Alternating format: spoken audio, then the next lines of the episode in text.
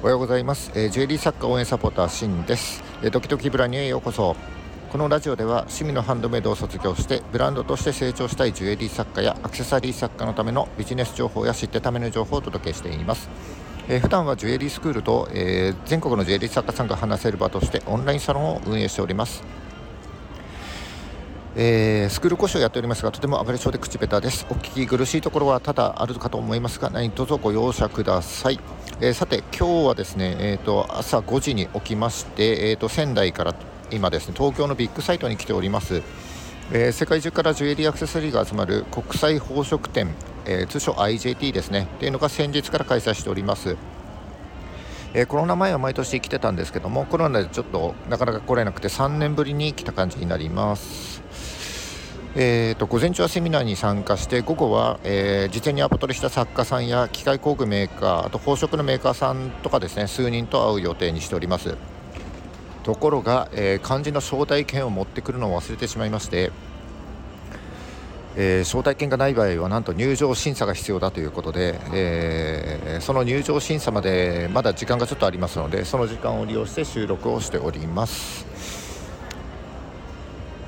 えー、さてそうですね3年ぶりということもあってちょっと、え今日は初心に立ち返って少し昔話をしたいと思います。今とはちょっと全く時代が異なりますので参考になるか微妙なんですけども何か、えー、ちょっとでもですね気づきが生まれれば幸いでございます、えーと、僕が彫金を始めたのは今から25年前です、えー、僕出身山形なんですけども当時、えー、山形から仙台に出てきて定職にはつかずですね仕事を転々としていたんですけども、えー、並行して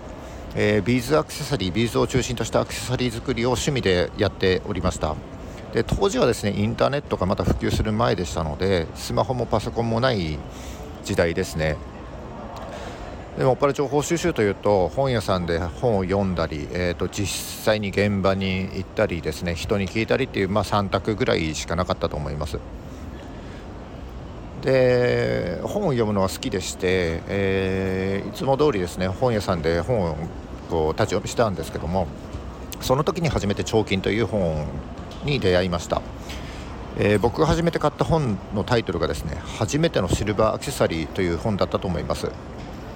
え、父が、え大工でもあったために、え、本に書かれていた木槌や金槌ヤスリなどですねとても親近感を覚えてまたこうキラキラとしたシルバーアクセサリーがですねすごくこう鳥肌が立つぐらいの衝撃を受けたのを覚えております、え早速その本を買うんですけれどもえ、仙台ではその材料とかまともな工具は手に入りませんので、えー、最初に作ったのはですねホームセンターからアルミの板を買ってきて作ったアルミの指輪ですね、えー、その後東京からいろんな工具や材料を買って制作に没頭していくわけですけどもまあ、作る時間が欲しかったので、えー、また生活費も必要でしたので夜飲食店で仕事をするというような選択を取りました。えー、夜働いてますので日中はまるまる時間が使えます、えー、自宅の4畳半のスペースを工房化してですねいろんなことをやってきました、えー、中でも面白いのは、えロストバックスによる鋳造ですかね、え電気量が高くて買えなかったのでガスコンロで、え埋没性の調整をやろうとしたんですが煙がひどくてすごく大変だったのを覚えております。またですね一度こう七輪を2つ買ってきてこう2つ合わせてですね炉を作ってベランダで調整したなんてこともありますね。鋳造機も買えないんで、えー、圧迫鋳造です。うまくできなくて、えー、水蒸気爆発なんていうのもありました、えー、絨毯を燃やしたこともありますね。まあそんなことがあっていろいろ作るようになって作れるようになってまあ、知人とかからも作ってなんて言われるようになりましてでいつしかですね自分のブランドを持ちたいなんていう夢が出てきたわけです。おそらくですね趣味でアクセサリー作りを行っている方は皆さん同じような、えー、気持ちでいるとは思うんですけれども、えー、その作る楽しさとですね、えー、それがお金になる喜び、えまたですね自分が作ってって作ったアクセサリーを買ってくれた人がその気に入ってつけてくれてる何ていうんですかね誇らしさみたいなのを感じました、えー、そんな思いが当時の僕を動かしていたように思います。えー、それから数年経って、えーと、当時の僕と同じように、えー、彫金を始めたい自分のブランドを持ちたいという人に対して教えるという立場に変わってきました、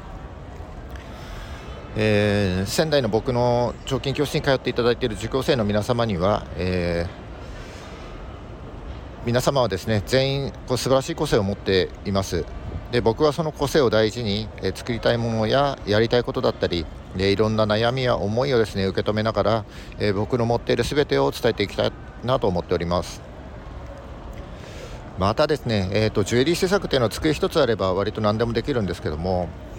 こう自分一人でですね悶々と思い悩んだり行き詰まったりですね時には寂しくなる時もあると思います、えー、制作のことだったり素材のことだったりあとは販売活動やブランドの思いだったり価値観そういった共通の話題で話せるような場をですね、